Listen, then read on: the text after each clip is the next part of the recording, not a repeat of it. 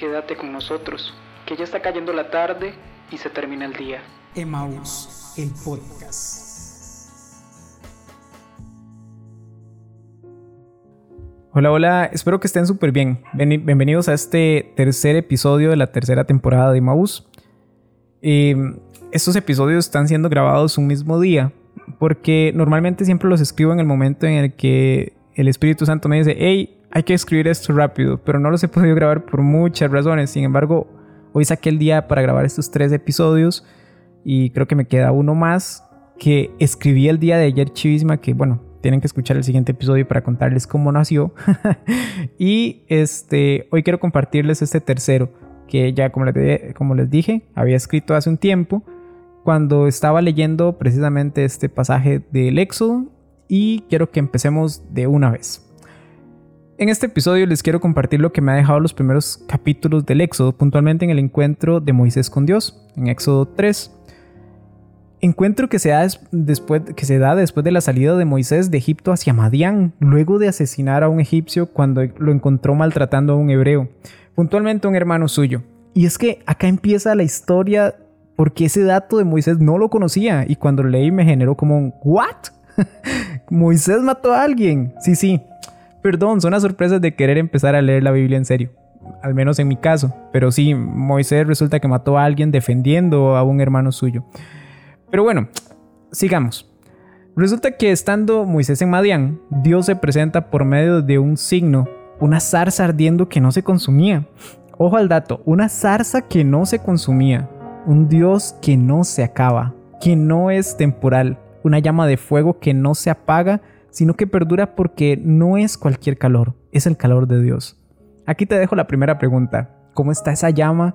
¿Cómo está la llama en ese corazón tuyo? ¿Arde? ¿Cómo arde? Bueno, ya me estoy emocionando. Justo cuando Moisés está frente a aquel signo que para él era extraño, Dios lo llama por su nombre y él responde seguro. Aquí estoy.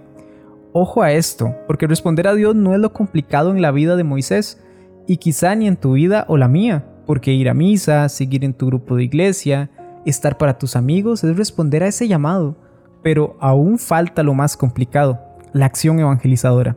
Justo después de ese momento entre Dios y Moisés, Yahvé, que es Dios, le dice que lo quiere, que lo, que quiere de él, y así directo, sin tapujos, como digo yo, sin anestesia, le dice que libere a su pueblo de Egipto.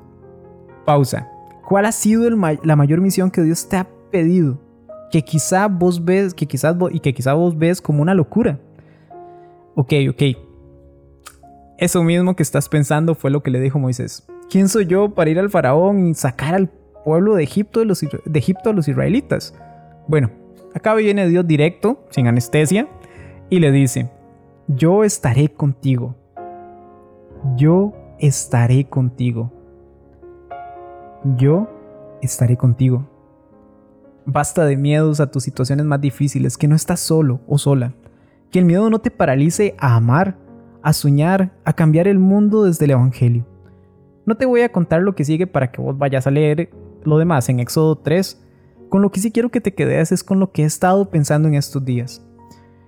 Encontrarme con Dios ha sido impactante, confrontativo y sanador, pero no me puedo quedar ahí sus sacramentos como signos de su presencia real están ahí para alimentarme de ellos, pero no me puedo quedar ahí tampoco. Tengo que tener la valentía, la valentía respaldada por un aquí estoy para intentar cambiar un poco lo que está a mi alrededor, no poniendo mi fe, no imponiendo mi fe, al contrario, proponiéndola para que sea una decisión en libertad para mis amigos el acercarse a Dios. ¿Cuál es tu pueblo de Israel a liberar? Te pregunto tu amigo en drogas que necesita ayuda, la depresión de alguien a quien necesita que lo guíe a un especialista, la falta de confianza en la familia para hablar de Dios. ¿Dónde está tu Israel? Es que Dios te está pidiendo que liberes. Y ojo al dato, liberar no es creerte Dios. Liberar es mostrar el camino como lo hizo Moisés y liderar esa salida. No es ser Dios es ser una luz en el camino. Pedí la gracia para amar, la humildad para aceptar y fe y convicción para anunciar.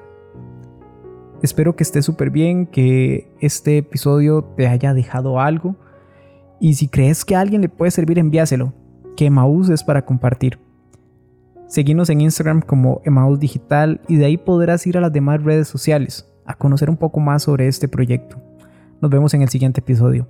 Chao. Encontrarnos en Instagram como Emaús Digital y en Facebook, Twitter y YouTube como Emaús CR.